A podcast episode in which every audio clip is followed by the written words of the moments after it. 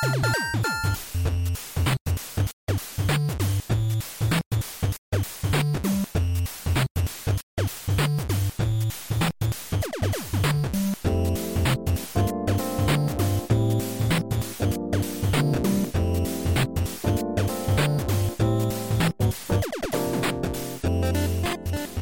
い、ファミリーステーション第85回です。どうも、ドラグンです。はい、ヨッキーです。は。はいということで、今日はちょっと、クリンクは、あの、仕事の都合で、ちょっと、はいえっ、と、お休みということで、はい、そうですね。えっ、と、僕ら二人で撮っていきたいと思います。思います。はい。ということで、よろしくお願いします。よよろしくお願いします。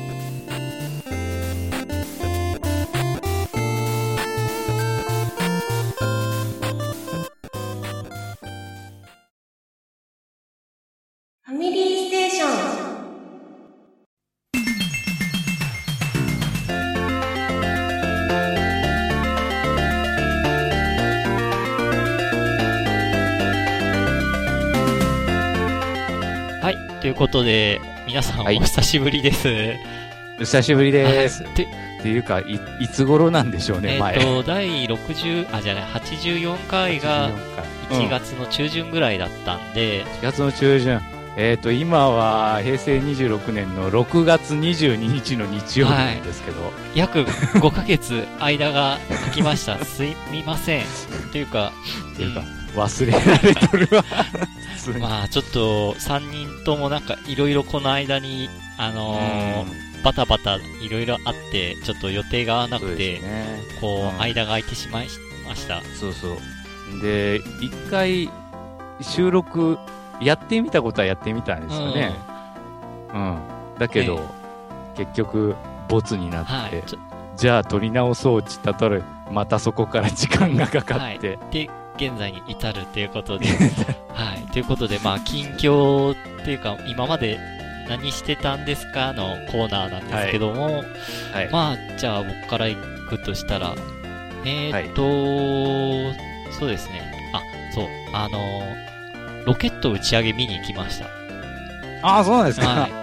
あの、長年の夢だったロケット打ち上げを生で見るっていう、そのためにあの、種子島まで行ってきました。そうそうそう。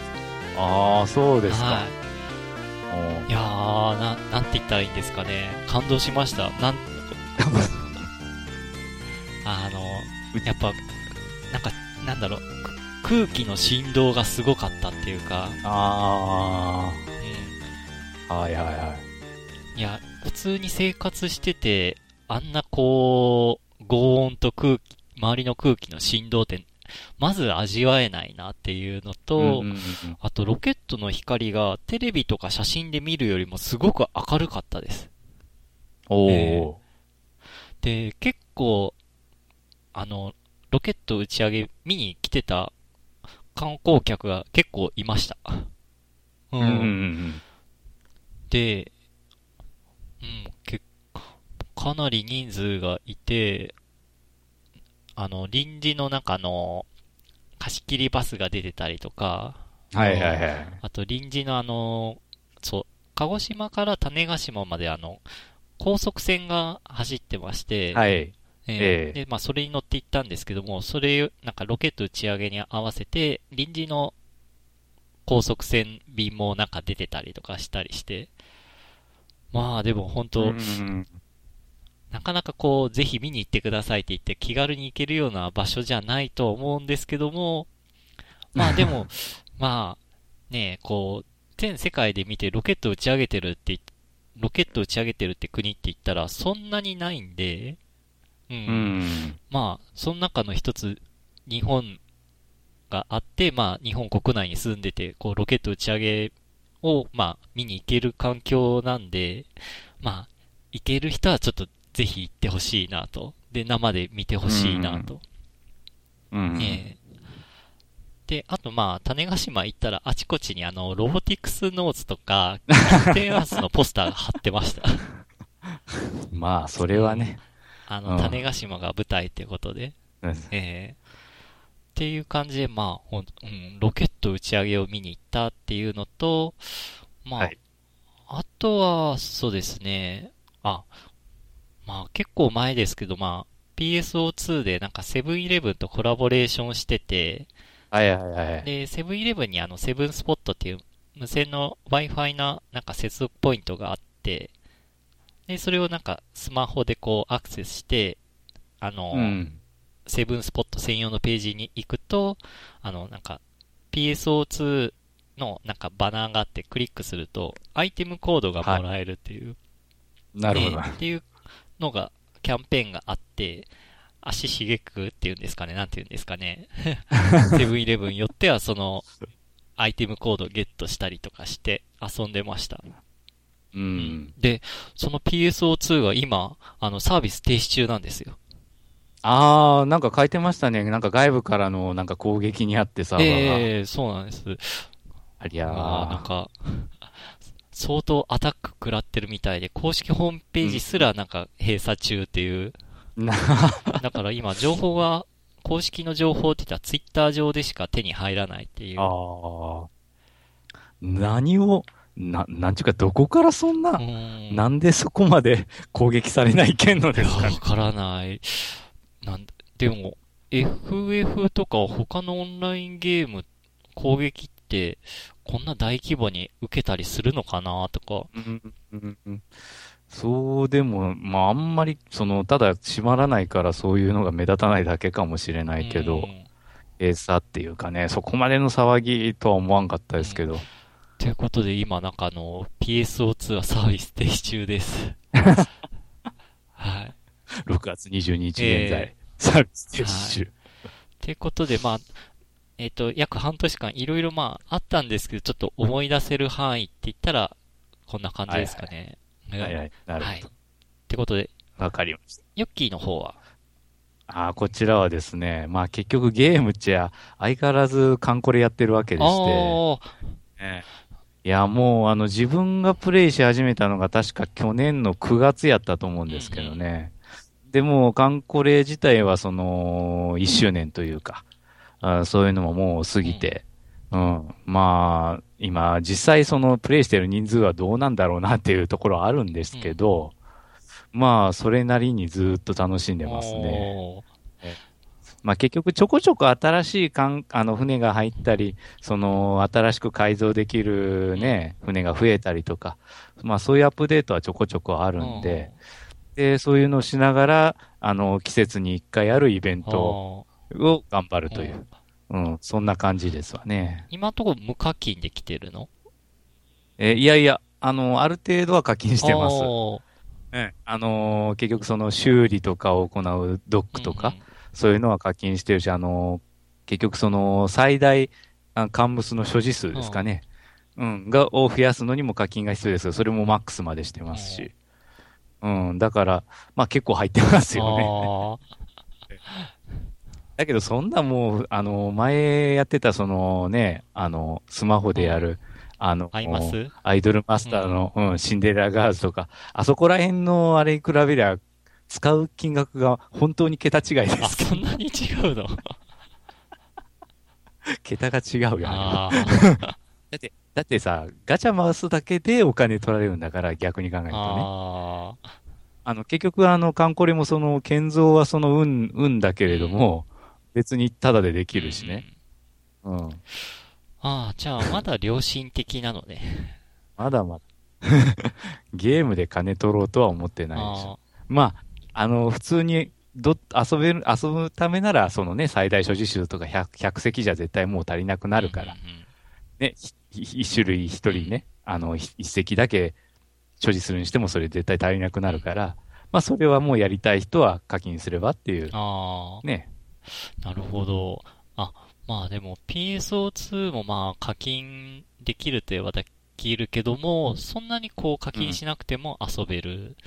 うん。、で、あ、そう、俺、久しぶり課金したって言ったら、ええ。あのー PSO2 と進撃の巨人のコラボレーション企画があって、コスチュームがあの、あの、憲兵団、なん、なんていうかな、あの、はいはいはいあああの衣装ええがゲットできるっていうのがあって、まあ、うんちょっと課金して、あの、回して、服ゲットみたいな。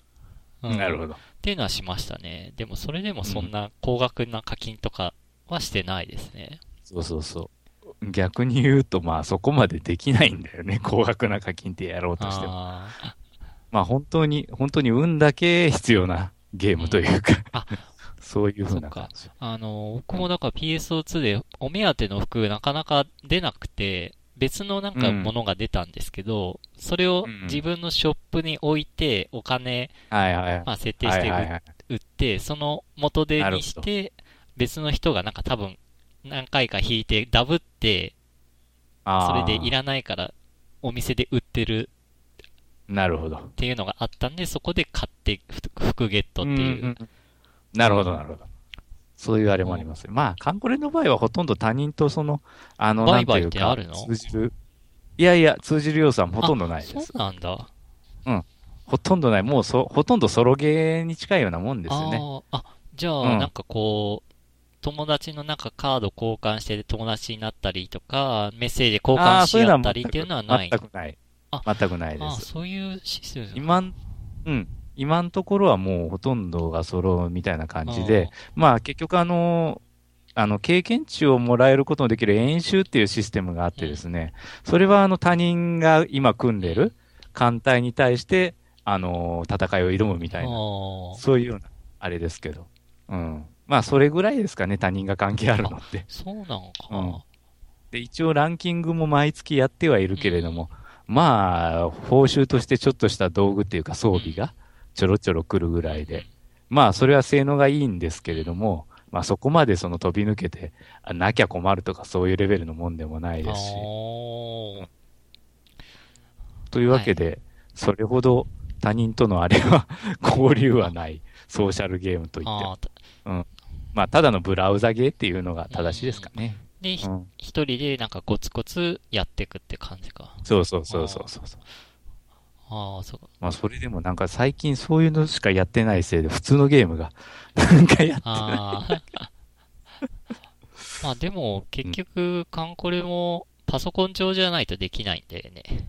今のところはですね、ただまあ、あの、なんちゅうかタブレットに飛ばして、遠隔みたいな感じでやるっていう方法はなくはないみたいですけど。あーあー、そっか。うんで、あれか。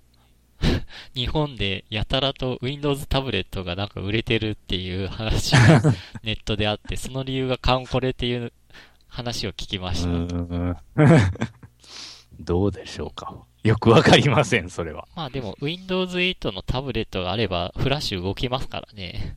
うん、フラッシュが動けばいいからね。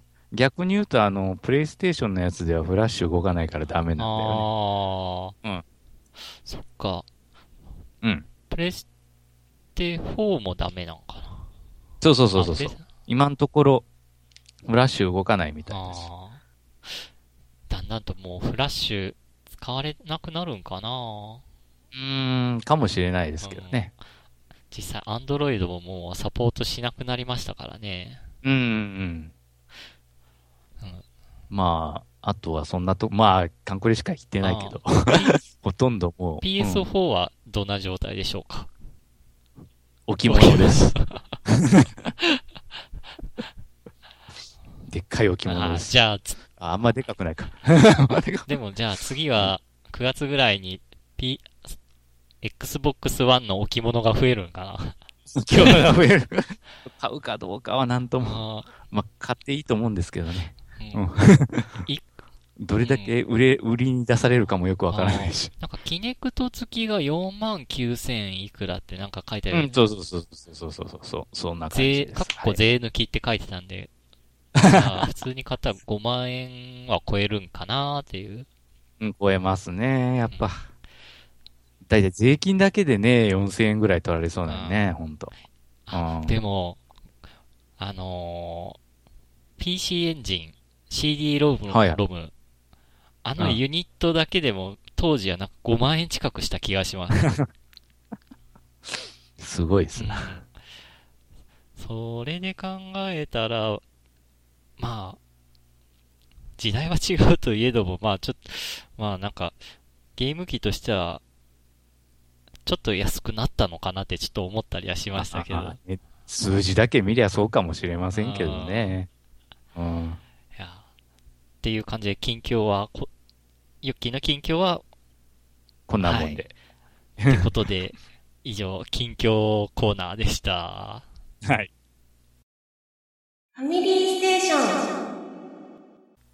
はい。ということで、はいえっ、と、お便り読んでいきたいと思います。けども、はいえっ、と、ちょっと半年近く空いたので、あのー 結構時差があるネタが結構あると思いますので、はい。はい。いきたいと思います。はい。はい。えっ、と、まずは、ライガさん。えっ、と、はいこれは1月3日に 届いたものです。えー、皆さんお久しぶりです。1月3日の近況、あの、近況をお知らせします。最近は主に 3D アフターバーナー2を遊んでいます。一通り最後まで進んだ後、スペシャルモードという特別な機能が追加されたモードで、ロックオンや敵のミサイルの避け方のコツををつかもうとしています。うんうん 3D の奥行きの感じや体感筐体の音や動きを楽しめるのも良いと思います。で、はい唐突にフリーゲーム紹介。フリーシブ。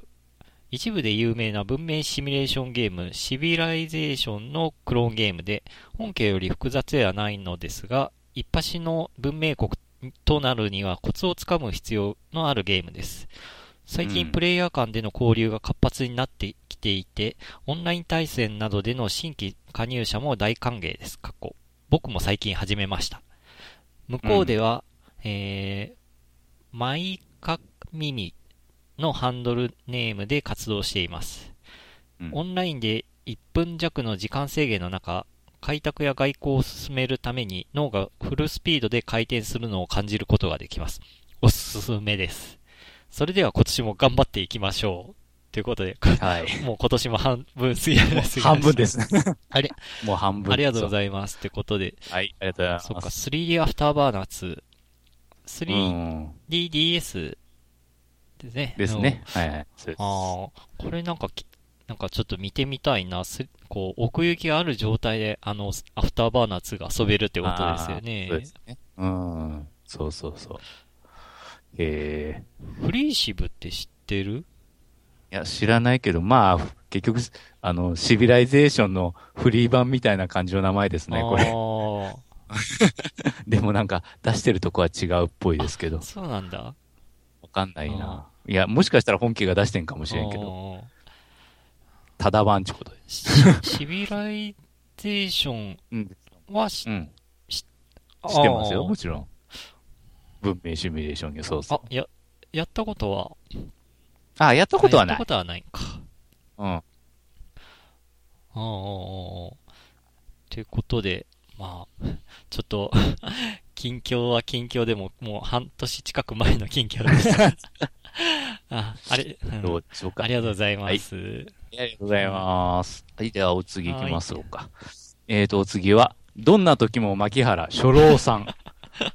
初老？もう初老？新年、もう初老？か。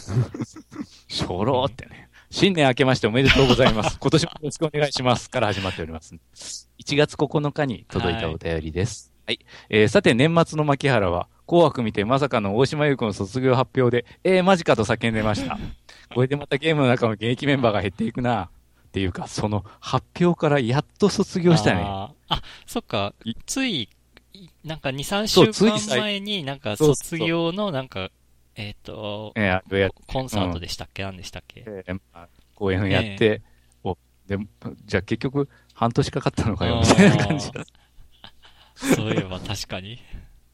うーん 懐かしいな、これも。えっと、そんなさ私に最近困ったことがあります。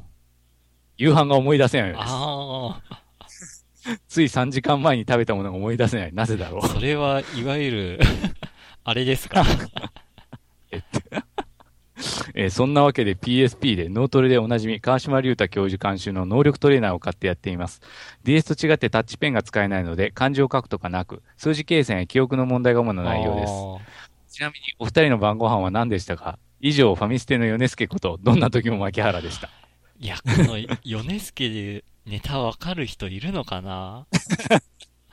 あのー昔やってたあの、突撃隣の晩ご飯っていうなんか、そうそうそう。コーナーなのかな？番組なのかな？多分、ある番組の中の1コーナーだったと思うんですけど、う。うんん。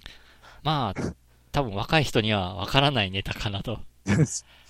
勝手に人ん家に上がり込んで晩ご飯なんですそうかって。そうそうそう。あれは今思うと、仕込みなのか、本当にガチのアポなしだったのか、どっちなのかなっていう。し仕込みはあるでしょう。うん。まあ、そんな気がしますけども。えー、ということで、ヨッキーの昨日の晩ご飯何でしたか？えーっと、自分はですね、ココイチでカレー食ってましたね。自分は、そう、昨日はたまたま、夜はちょっと、あの、何でしたっけ？あの、大分唐揚げの弁当を買って食べましたね。ああ、えーなるほど。っていう感じで、まあ一応覚えてます。けども、一昨日さらにその前は何食べたかって言われると、ちょっと、あ覚えてないな、やっぱり。てか、あでも大体もうパターンが自分決まってるから、ああ、でも金、金曜の夜は結局、あ、そっか、売店で買った、病院の売店で買った弁当だな。ああ。え、それってなんかこう、いや、ね、なんか安く値札がは、なんかこう、何円引きとかいうシール貼られたりとか、そういうのはないの？スーパーみたいに。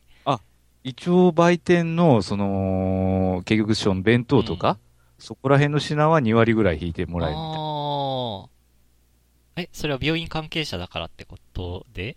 いやいや、そういうわけじゃななくて。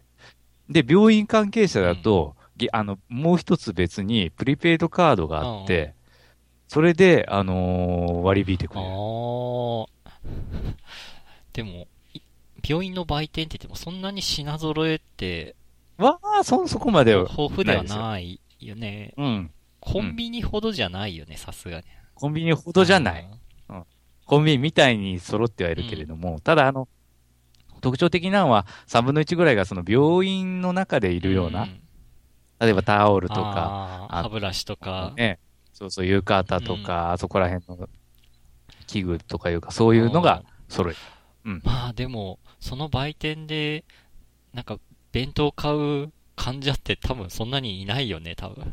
弁当買う患者はいないですね。ただ、結構その、外から来た人が買うみたい。うん。そうだよね。まあなんか看病とかで、うん。そうそうそう、見舞いとかでね、うん、来た人は買うみたい。ただ、食堂がないからね、うち。あうん。結局、もん、何か食い物買おうと思ったらそこしかあ。ないんだあ。ー 確かに、あの病院周りって、あんまこう、うんお店ないよね。何もない。何もない。何にもないとこ。あーそっかそっか。まあ、コンビニはちょっと車走らせらあるけどね。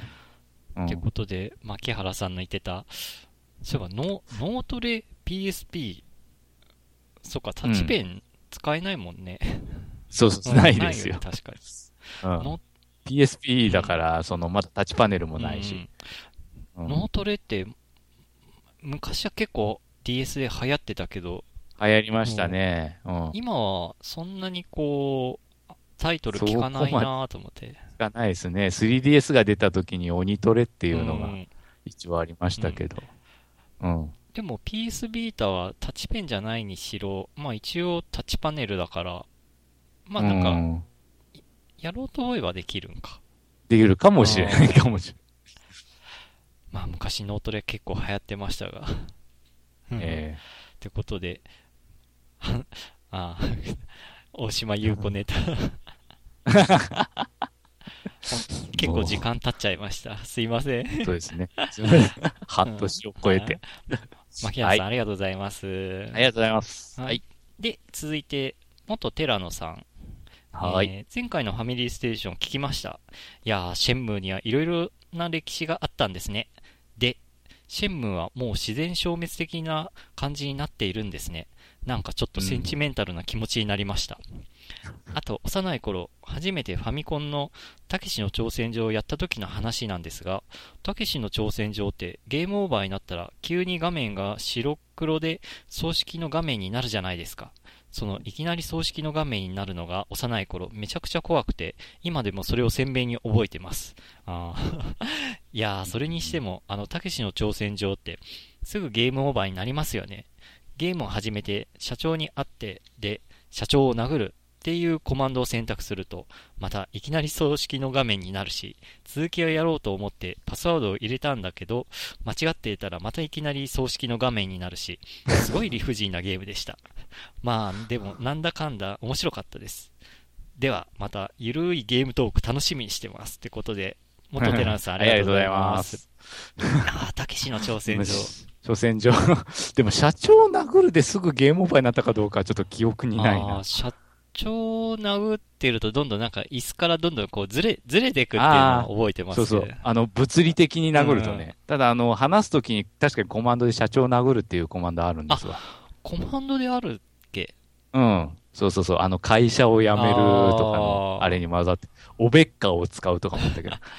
いやー、今思うと、小学生にはわわからない言葉が結構 であったなと、そのたけしの挑戦状の中に。そうそうそう。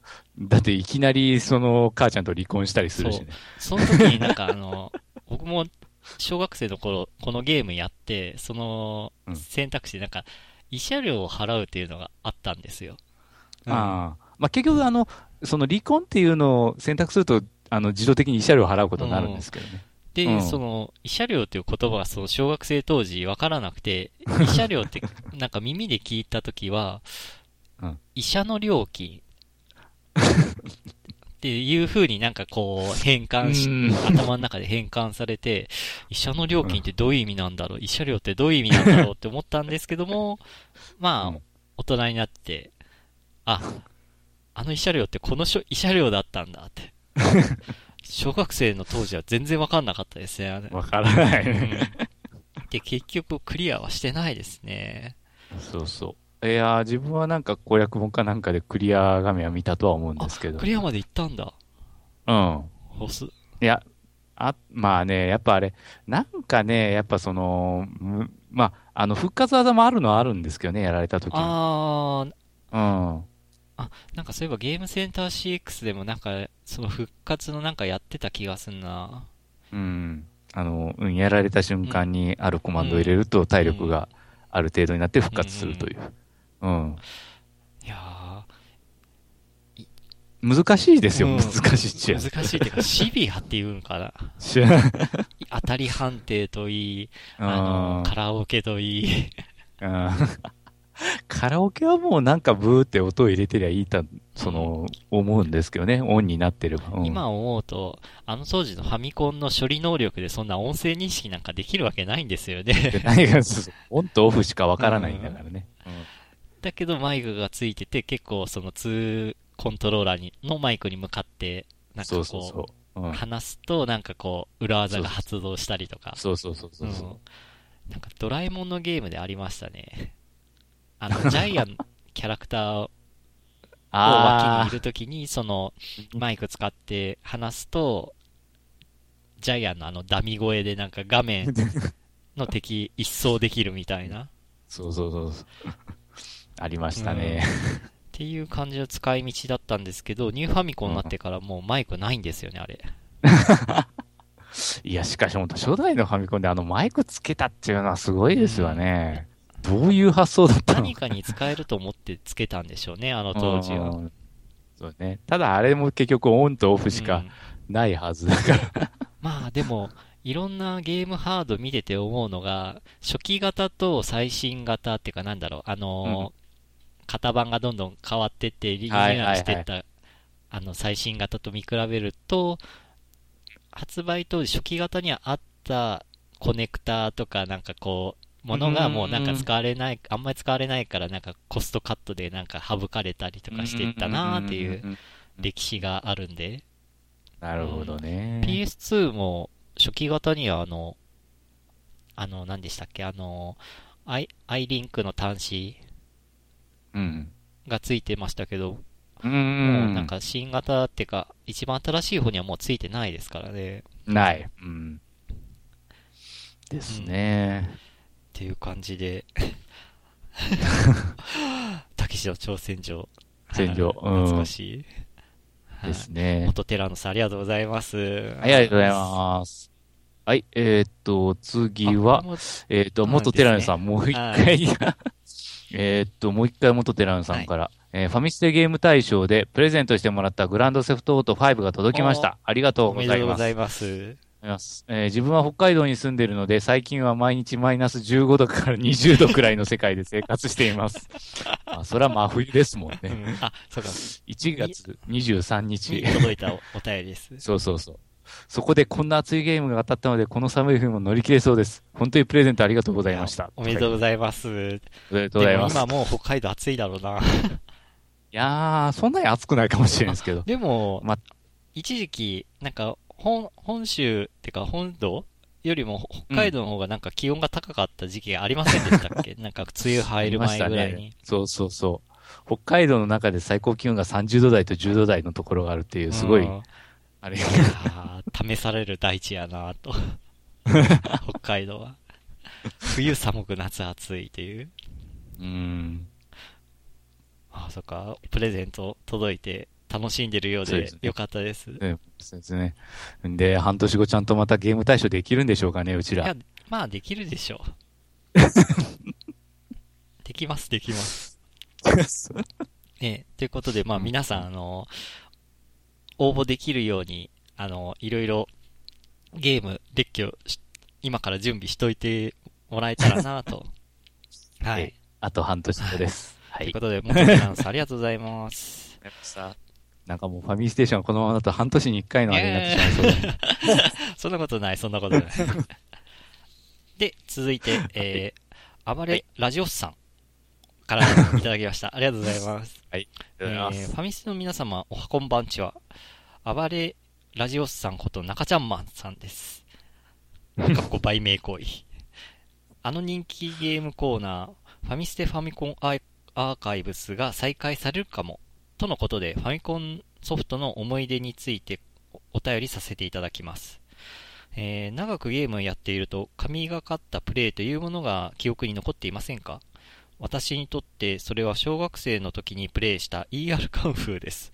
おあのゲーム、面をクリアするたびにループする敵の動きが俊敏になりますが、とある日、62面まで進めることができたのです。あの日の自分は敵がどれだけ早く動こうとも自分の挙動が、あ、あ。相手の挙動が手に取るように把握できたのです。おお、見える。俺には見える。なら、ってこんな具合でした。お三人さんはこういった思い出に残るゲームでの神がかった瞬間はありますでしょうか？ファミコンファミス、あ、ファミステファミコンアーカイブスも通常回も楽しみにしています。ということで、あありがとうございます。す。神がかったプレイ。なかったプレイあ、あのー思い出せる範囲だったら、うんバーチャランフォースですね、僕はやってた時に。なるほどあの、使ってた機体が、あの、マイザーっていう機体なんですけども、まあ、わかる人にはわかる機体で、あの、特殊能力で、あの、ゼータガンダムのあの、飛行形態みたいに変形できるんですよ。うんうんうん、で、その飛行形態になって、そのまま、も猛スピードで突進していくっていう、あの、はいはいはい特殊技がありまして、うんうん。で、ちょうどもうなんかこう、バーチャロンフォースで 2on2 の対戦で、で、こはい僕の方がもう結構瀕死状態だったんですよ。うん、で、もうなんかもう、タイムももう残りま、わずかという時に、もうダメ元で、その SLC ダイブを発動したんですよ。そしたらちょうど、その、自分が突っ込んだ先に、あのうん、相手二つの機体があって、で、二人を、その、ガスガスっていう感じで、もう、うん。引き逃げしてったっていう感じですかね。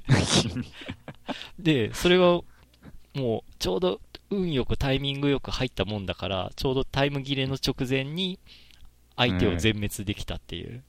おーっていう、本当あのー人生に一回あるかないかぐらいの神がかった、あの、勝利がありました。あうーん。なるほどっていう。感じで、今思い出せるのは、そんな感じですかね。うん神がかったプレイっていうか、まあ、そのアクションとかそういうのであれば分かりやすいけどね。格ゲーとかねう、んシューティングとか。そうそうそう。まあ自分の場合はその、昔音ゲーでそういうのがあったかなと思ったけど、まあ結局難しいのは難しいわけで。ああ、音ゲーか。うん。ダンスダンスレボリューションで神がかったプレイしてる人は結構なんかあの、YouTube とかなんかで見かけたことありますがう、ん。あれは踊ってるって言うんかなとか思いながら。まあ踊ってはいないかもしれない。反射神経って経験、うん。か、もう覚えゲーになるんですかね、あれ。そうですよね。結局はそうでしょうね。うん。じゃあ、ヨッキーは、その、なんか、あんまりこう、神がかったプレイは、思いうん。浮かばない。何も記憶にはない。うん。あ確かに、あんまりヨッキーが格ゲーとかシューティングやってるってイメージないな。ああ、それはそういうゲームはもともとやらないからですね。大体なんかシ、シミュレーション系っていうか、なんか、なんか、じっくり、こそうそうそう。う、うん。考えながらプレイする系、うんですね。アドベンチャーとか？そうですね。ファイアーエンブレムとかも好きだし、そこら辺でしょうかね。うん。そういうアドベンチャー系とかで、なんかこう、取説とか解説読まずになんかこう、難問をこう見つ、見つけたとか、なんかそういう神がかったのはないのかな？それはないと思いますね。ただ、ファイアーエンブレムとかで、その、自分のキャラがその、思いっきり攻撃避けまくったとか、そういうあれはありますけどね、多分。うん。か あれ確率なのにね、結局、ね。うん確率で思い出した。ん？パチンコとかで神がかったこう、当たりとかないんだ。それはもういろいろあればあるけどね。結局それはもう、あの、なんていうか、あの、ものすごく薄い確率の、うん、数万分の1レベルのそのあれを引くというのはあありますけどね。あうん、確かに。でもそれは結局のところ、それは何万回もね、抽選してればいつーかは当たるかもしれんっていうような あれだから、じゃあそれを引くまでに何万円使ってるんだよっていう、そういうあれです。テクニックとかではないか。ないです。単なる運ですよね。うん。まあ確かにギャンブルは運だよな。そうそうそう。暴れラジオさんありがとうございます。はい、ありがとうございます。はい、えーっと、次ですけれども、勝元さんですかね。はい、えーっと、勝元さん、えークリンクさん、ドラグーンさん、ヨッキー先生、いつも楽しい放送ありがとうございます。えー先日のファミステゲーム大賞お疲れ様でした。回の方はさすがのカオスっぷりでとても楽しめました。また、プレゼント本当にありがとうございます。去年から初期放送を聞き始めて、初めてのメールでの当選でしたのでいきなり今年の運のピークが来てしまったようで心配です。えっと、いただいたサカツクは早速プレイしております。えー今は福岡に住んでおりますが、出身は北海道の網走市というところなので、いつもホームタウンにしています。網走は刑務所博物館と海に氷が張る流氷が売りなので、チーム名はドリフトアイスかジェイジェイルブレイクで2チームよる予定です。ドリキャスぶりなのでグラフィックの進化に面食らいました。本当にありがとうございましたお。めでとうございます。おめでとうございます。そっかー。サカツクうん。サカツクですよ。サカツクは、ちょっと昔やってたけど、もう最近のやつは、うんね、あの、ビータと PS3 で出てますけど、うんじあれやってねえな。自分もサカツクは、ほん、ほんと初期、なんかセガサターンの時にちょっとプレイしたかなああ、そうそう、セガサターンね。うんはいはい。なんかと、で、まあ今でもいろいろやってるのはクリンクなんですけど、うん。ただ昔のあの PS2 のね、やつをやってたりとか、そういうのも、う。うんうんん。へえ、てか、流氷って英語で言うとドリフトアイスって言うんだ？まあ、アイスが滑るんですから、そうですか。。で、脱獄。脱獄ジェイルブレイク。なんか、うん、どうなんだろうという感じですな。サッカーチームの名前が。まあ確かに網走は刑務所。でも実際もう刑務所自体はないんですよね。網走って。うん。そう昔あったっていう、その。そうそうそうそうそうう。そうそうそう、博物館があるからですね。そうそうそな、な、なんなんだろう、桃鉄かなんかで、そ、そんなネタあったんかなう。桃鉄？あ、いや、なんか、なんかゲームかなんかで網走イコールなんか刑務所だったような気がしたんで。ああ、まだ網走刑務所中かなんかそういうのがあったゲームはですね、あの、あれですよ、オホーツクに切る。れか。それか、それか。そうそうそう。まだあの時は確かにあったのえで、、あの頃、実際に運運運用してたってこと？その当時は。あの、えーと、まだ確か1900、確かに80年代だっったと思いますけど、う。ん。そっか、オホーツクに気遊か。そうそうそうそう、出てきますよ。普通に。ああの、受刑、受刑者に話聞くところあもありますしう。んうん。ああ、それか。え なんか地名でなんかゲームって言ったらもう鉄かなとか思ったんですけど。え 網走はね、よく、えーオホーツクに今日は絵をプレイしたもんで覚えてます。えあ、じゃあクリアもしたってことで？えええそうです、そうです。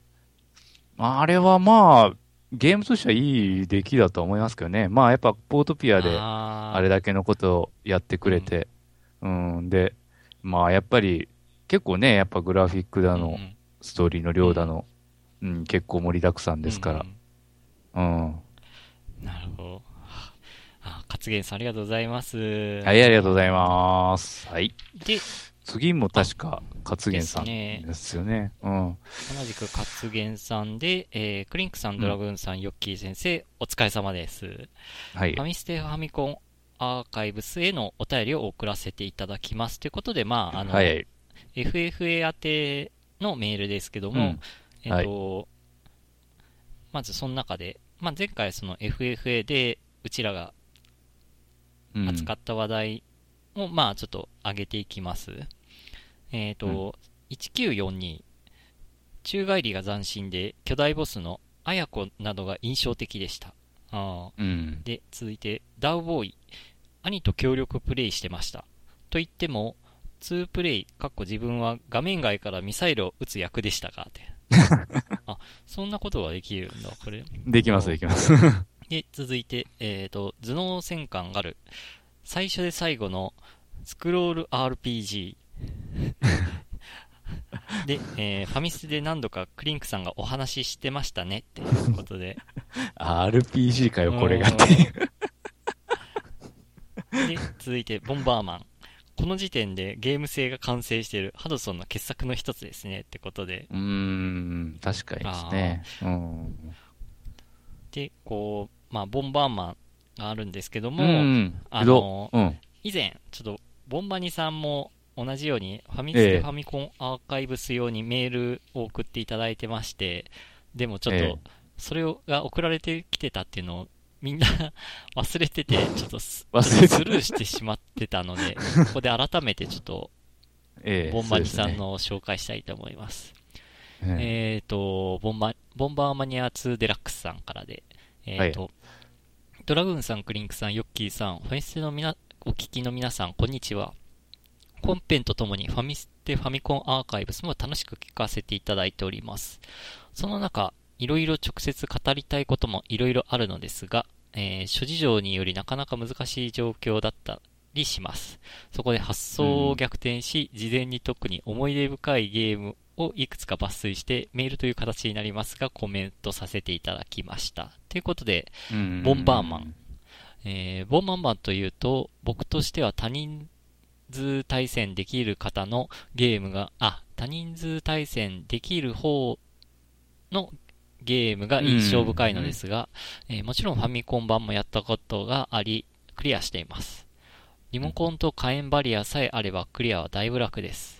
うん。爆発の効果音はファミコン版のが一番迫力があって好きです。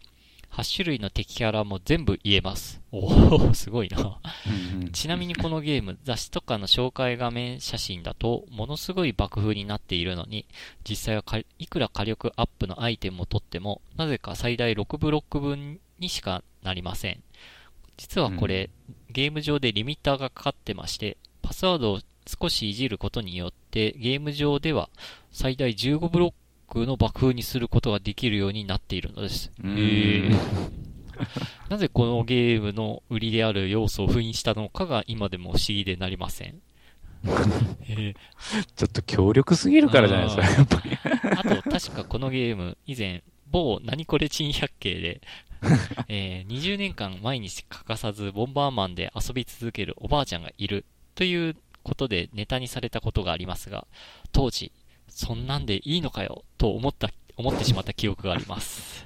ってことで、ありがとうございます。うことではい。ああ、ボンバーマン。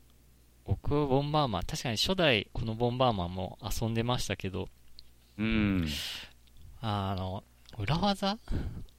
テクニックっていうかな？ばあ爆弾置いて、その場動かずに、うで、ん。A ボタン、ぼく、ぼ、ん？爆弾置く、A ボタン連打してると、うん。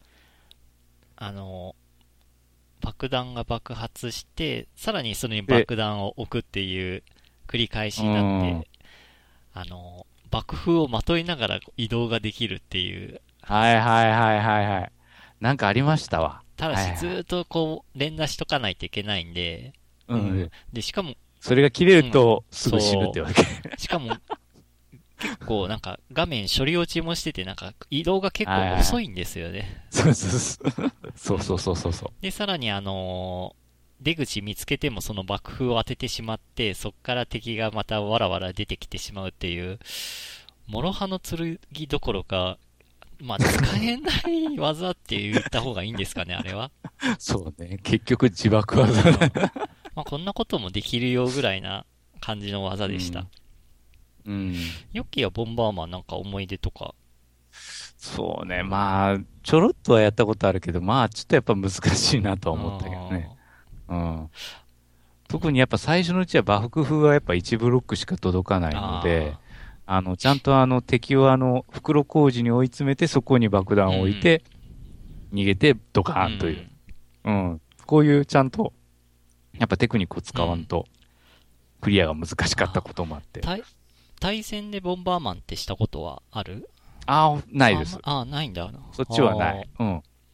僕はあの、サターン版のボンバーマンで、あの、10人対戦したことあります。はい。もう、友達、うん 中友達をうちに集めて、うん、で、自分もササターン用のあの、マルチタップ持ってたんですけど、それだけじゃ足りないんで、友達にええもマルチタップ持ってきてもらって、で、コントローラー各自1個持ってきてもらって、うん。で、それを 10, 10個繋いで、10人で、あの、サターンボンバーマン対戦しましたけど、いやーもうあれはもうカオスですね、もう。10人ですると。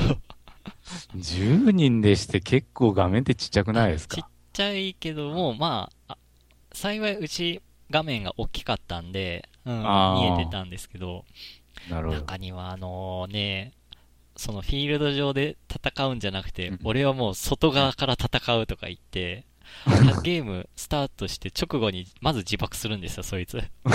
そうすると、あの、ミソボンっていう、あの、あシステムがありまして、まあ、要は、あの、ドッジボールでいうところの球当てられたら外野に出ますよね。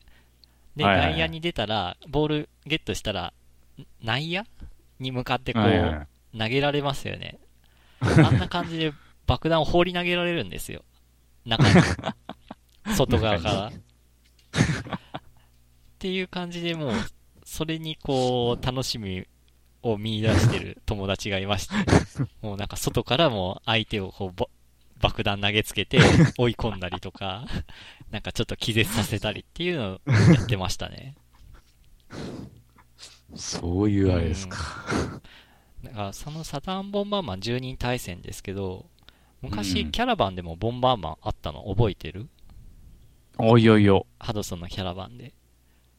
あ、全然普うん通ハドソンのキャラバンって言ったら、大体シューティングですよね。スターソルジャーとか、ね。うん、ヘクターヘクターとか、うん。でも、ある時期、ボンバーマンがありまして、ほう。あのーまだハイビジョンとか流行る前、一般家庭に入る前に、うん、そのハイビジョンの画面使って、ボンバーマン10人対戦っていうなんかキャラバンやってました。ハイ、ハイテンボンバーマンとかいうネーム、ハイテンうんハイビジョンのハイに10人でボンバーマン。で、ハイテンボンバーマン。うんっほていうキャラバンがありましたね、そういえば。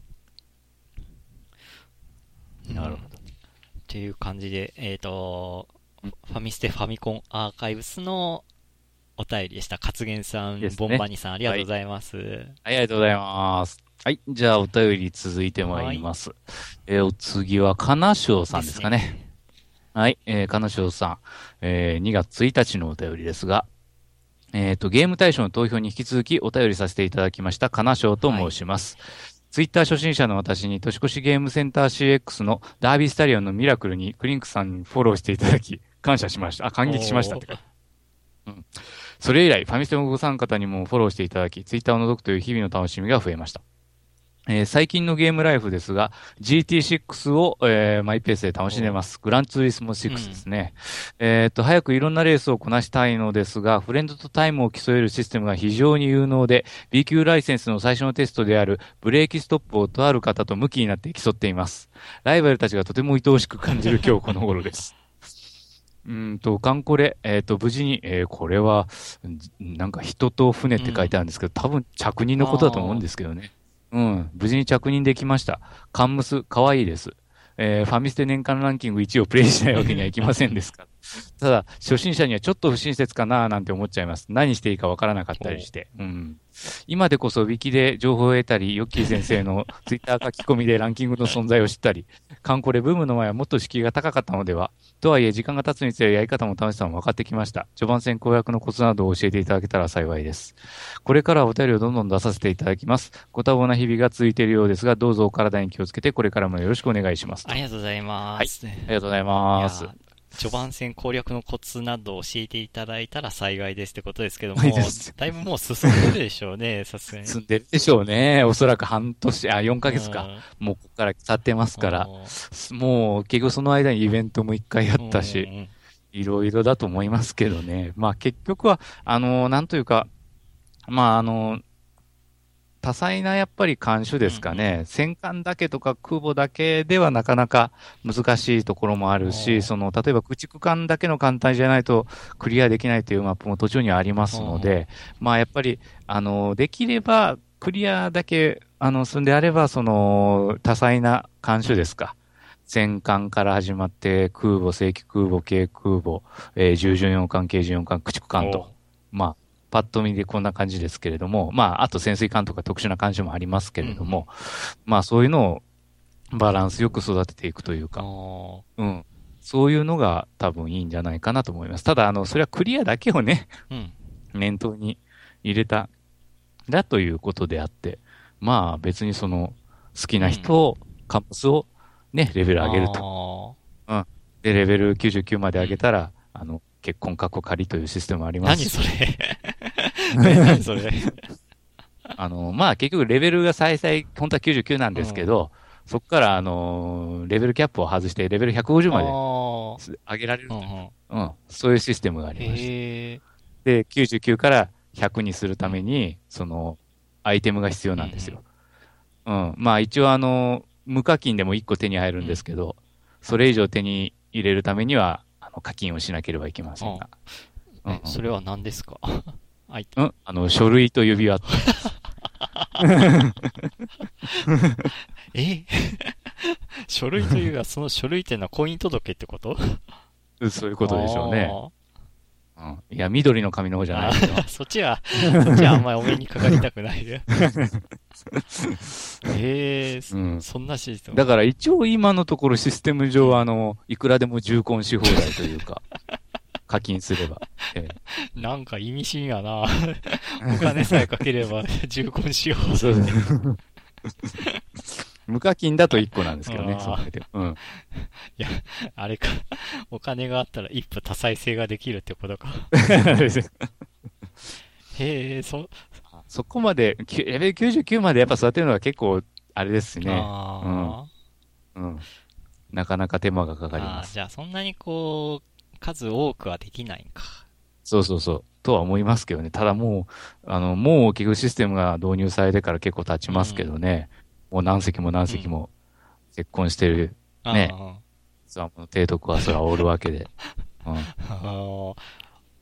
カンコレ始めてもうどんぐらいヨッキーは。自分は9月から、去年の9月からやってるので、もう9ヶ月ぐらいですかね。まあでもまあ結構そんなにその、あのー必死でやってるわけではないので、結局仕事終わった後の空き時間にちょろっとね、やったりとか、そういうあれなので、そこまでね、まあまあそれはそれなりに続けてれば、あの司令部のレベルも今自分は一応99までにはなってるし、うん。まあ司令部のレベルってまあ提督レベルって置き換えてもいいのかな。あそういうだし。だからんで、結婚できたひあのカムスも一席おりますし、うん、それなりにやっぱレベルの高いのはおりうんますし、うんなるほど。そんなシステムがあるとは知らなかったですね。うん、そうそうそう。まあ途中で、まあ前々からそういうシステムは入れるっていうふうには言ってたんですけどね、ね。の方は。うん。やっぱま、ああれ、ちょっともう久しく、そのカンコレのページ見に行ってないんですけども、今もやっぱ、ま、あのーになんだろう、着任するまで時間かかるんですか？あ時間かかるっていうか、あの、抽選制にはなってあますね。あ抽選制っていうか、あの、結局その日に、あの、開放があるってなった時に、その受付をしておいて、あの、入れれば、ラッキー入れ、着任できました、みたいな感じ。うん。入れなかったらまた明日、明日っていうか次回、うん、っていう、そういう風になってますね、まだ。じゃあ、まだこう、いつでも、こう、着任はできるってわけじゃないってことが。ではないですね。そうです。まだあの着任ほんほんほん。できる、その時間帯は決められてます。じゃあまだ制限はあるのか。うんなんですよね。まあもうそろそろ落ち着いとると思うんですけどね。結構数千人単位が、やっぱその度に埋まってるみたいです。から。さすがに一人で何、いくつもアカウント持ってる人ってそんなにいないもんなんかないや、いないとは思いますけどね。まあ一応あの禁止はされてますけどね。あんまメリットないって感じ？複数ないですア。カウント持ってだってあの交流、交流できないんですかそう。か、そそう言ってましたね、うんそれは。うあんだから最初からやり直すっていう時だけは、それはね、あー新しく、うん、っていうのはあるでしょうけど、うん、そんなもんですよな。るほど。金城さん、ありがとうございます。ありがとうございます。はい。で、続いえ続い。て、えっ、と、ゼルマさん。うんうん。祝、はい。妖怪ウォッチアニメ化。ポあ えっと、これいただいたのが、えっ、と、2月の13日ですね。えーうんえーポケモンでいうピカチュウポジションにあたるジバニャンは、えーミルモやタママで有名な小桜悦子さんでした。うん皆さん、こんばんは。東京が豪雪に見舞われる中、1月中旬はインフルエンザ、2月上旬は気管支炎で咳が止まらず、ここ数年、無病息災のツケが年の頭に集中している感じで死ぬかと、てんてんてんってことで、2月のネタなんで、豪雪ネタがこんな時うんうんうんこの時期に出てきましたが、そういうことなんで。はい。は いで、えっ、と、PSO2 日記。ガンナー強すぎるので、しばらく距離を置くため、ハンターになってみたものの、接近戦が苦手すぎる俺は、ツナを携えては死ぬ毎日。このツナっていうのは、多分あの、武器で、あの、うん。マグロそうそうそう。が、うんの形をした剣っていうか、ソードがあるんですよ。う。うんん。で、多分そのことを例えてツナってことで、ツナを携えて 前に死ぬ毎日と。そんな俺を変えてくれたのはパルチザンだった。パルチザンはハンター専用の槍武器。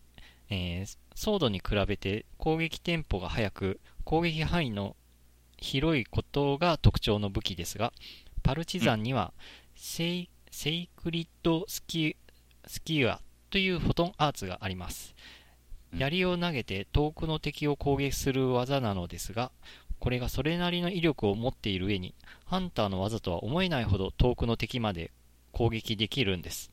もちろん。PP、フォトンポイントを消費するので、普段は乱発することはできませんが、サブクラスをテクターにして PP 回復量を増大させるスキル、PP コンバートを使うとあら不思議。一定時間ほとんど敵に接近することなく、槍投げ攻撃が可能になります。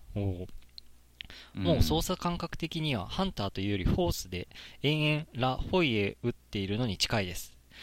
うんおかげさまでハンターレベル50になりました。敵に近づきたくないけどハンターしたい君。今すぐ投げやりプレイだ。ちょっと意味が違うあ、あと、新緊急、えー、採掘基地防衛戦襲来が別格別に楽しい緊急クエストなので、時間が合えば一緒にやりましょう。おーおーで、えっ、と、話題が変わって、今年に入って新しく買ったゲーム、マリオカート7とぷよぷよテトリス。マリオカートは、深刻なレースゲーム不足による禁断症状でついに、つい買ってしまいました。ぷよぷよテトリスはもう去年からずーっと待っていたゲームなので、コンビニでプリペイドカード買って、日付変わってすぐダウンロード。おうテトリスは、テトリス・ザ・グランドマスター3で認定段位 S5 ぐらいまでなら取れる腕はある一方、ぷよぷよはストーリークリアすら危ういほど下手で、テトリスとぷよぷよが一定時間で入れ替わるスワップルールを除いて、ほぼテトリスばっかりやっています。もちろんテトリスとぷよぷよでの対戦も可能。これから徐々にぷよぷよ強くなりたいなということで、うん。で、続いて、近況報告。年が、うん年が明けて本格的に就職活動が始まり、数社説明会に行って、早速一社不採用。あらら。うん。でくわこ9ヶ月かけて、クリンクさんリコメンドのマスエフェクトをクリア。うん真夜中に時間を作ってちょくちょく進めていたので酔いました。素直な感想は、映像美と TPS が楽しめるファミコンのゲーム。え、ファミコンのゲーム？去年の暮れは母と姉と姪っ子と俺の4人でサンリオピューロランドに遊びに来ました。周りには家族連れに見えただろうけど、一番楽しんでいたのは俺だ。キティちゃんと写真撮りました。グッズも買いました。おお。そういえばファミステゲーム大賞には入れそびれましたが、入れるならファンタシースターオンライン2と飛び出せ動物の森かな。こないだ久しぶりに動物の森、かっこ映画も見ました。あ、映画があったんだ。へうーん、うん、うん。飛び出せ動物の森は発売日に買ってから今に至るまで1年ちょい、ほぼ毎日起動しているほどハマってます。おお。あと、東京都知事が増添洋一さんになりましたけれど、あーちょっと、時期がずれましたが、皆さん、増添洋一、朝までファミコンってプレイ経験あります？あったらおき、お話聞きたいです。ではではごきげんようってことで、ありがとうございます。いありがとうございます。やー。てか、いろいろなんかこう、ちょっと話題触れたい部分があるのですが。うん。まあ、PSO2、まあ、僕もハンターでずっと来てるんですけど、このパルチザンって武器全然僕使ってないんですよね。なんか、どどっちかという、と、ソード、体験をこう振り回す方が好きなんでやってんですけど、うん。でも、ゼルマさんのお便りにある敵に近づきたくないけどハンターしたい君って、それハンターじゃないからで、ハンもうハンターはタ接近戦なんで。ねえ。で、まあ、あと、マリオカート7とかなんかいろいろありますけど、つい最近、うんマリオカート8が出たんですかね。そうそうそう。Wii U ですか？はい。で、その中になんかあのマリオカートとメルセデスがコラボして、なんかマリオカート8に、要はベンツがなんか車種として選べるっぽいですね、なんか。なるほど、なるほど。ベンツがね、一応マリオと確かに、えあのコラボしてますもんね。えその一環で、えっ、と、メルセデスのベンツの CM にマリオが出てきますね。出てくる。見ました ?CM? あの、CM 中か、あの、ネット上のあのうん広告のあれで一応見てます。はい。いやー、あれ、何も知らずに、こう、テレビ見てたら、見てた人はきっと驚くんだろうな。あ、なんか懐かしい ファミコンのゲームだ。でもなんでマリオがゲ車に乗ってんだろうと思ったら、リアルマリオが出てくるっていう。車がバーン。マリオ実、リアルマリマリオが実写化するとあんな、こう、なんだろう。ごつい感じになるのかなという。でも、結局はクリボーにやられるのは変わらないんだなっていう。えーだから CM 見て、なんでマリオなんだろうって思った人たちは、多分マリオカートのことを知れば、あ、こういう理由でマリオなんだ、を使ってんだなってわかるかなと。うんそうですね。うん。ってことで、なんか、ヨッキー先生はなんかこう、なんかいろいろ、ゼルマさんのお便り読んで、なんかこう、コメントとかは、コメントですね。PSO2 はちょっとね、やっぱ、全くわからないので、ただ、あの、妖怪ウォッチは今、ものすごい人気あみたいで。ーそう、あのー昨日たまたま、あの某パークプレイス。大分にありますとこ行ったんですけど、そこにあのーなんかカプコンのゲーセンがあるんですよ。はいはいはいはい。で、そこをなんかちょろって寄ったら、うんなんかあのー子供向けのゲーム筐体の前になんかあの、列ができてんですよ。親子すがなんか親子連れでこう列がずらーって並んでて、なんだろうな、この先何のゲーム機があるんだろうと思ったら妖怪ウォッチでした。ああ、ほだからちょっと詳細わからないんですけども、もしかしたらなんかうん妖怪ウォッチのあの 3DS となんか連動してんのかなと思って。う。あうん。いや、っていう感じで、あ、妖怪ウォッチってこんなに今流行ってんだ、と思って、あ、うん。リアルで実感しました。そうですね。なんかポケモンの後釜みたいなソフトですけどね。まあでも、なんて言ったらいいんですかね。ポケモンはコンスタントにずっと人気があるけども、うん。そのと時々に、あの、まあ、任天堂以外のメーカーで、なんか、こう、子供が急にこう、なんか、熱中になる、なんかこう、うん。おもちゃ、ゲームが出てきてるような気がするなっていう。なんか、例えば、うん遊戯王だったりとか、はいはい。虫、虫キングも流行ってたんかな一時期。ああ。うんっていう流れで、今回は、その、妖怪ウォッチなのかなって。うん。なんかもう、ポケモンはもう不動っていう感じなんですけど。うん。なるほど。ただ、妖怪ウォッチはちょっと見たことないんですよね、まだ。どんな内容かっていうのは全然知らなくて。ヨッキーも内容っていうのは聞いたこととかはある？妖怪ウォッチって。何が？いや、ほとんどなあーい。う。うんん。ただ子供の間ではすごい人気っていうのはなんか聞いてて。うんうん。ということで。うん。あと、ゼルマさんのうん最後ら辺にあった、舛添陽一、朝までファミコン。なんか確かにそんなゲームあったなぁとは、記憶にはあるんですけど、プレイはしたことないです。うん。どんな内容なんだろうさあ。朝まで生討論とはまた別物だろう、とは思うパッと見、主ゲーム紹介とかを見ると、ただ、ただのアドベンチャーゲームみたいですけどね。へえ。てか、うんそもそも舛添陽一さんって、どな、何で有名になったんだっけなと思って。なんだろう。うんちょっと、あまりちょっとし調べてなかったんで分かんなかったんですけど。うんということで。はあ、ゼルマさんありがとうございます。ありがとうございます。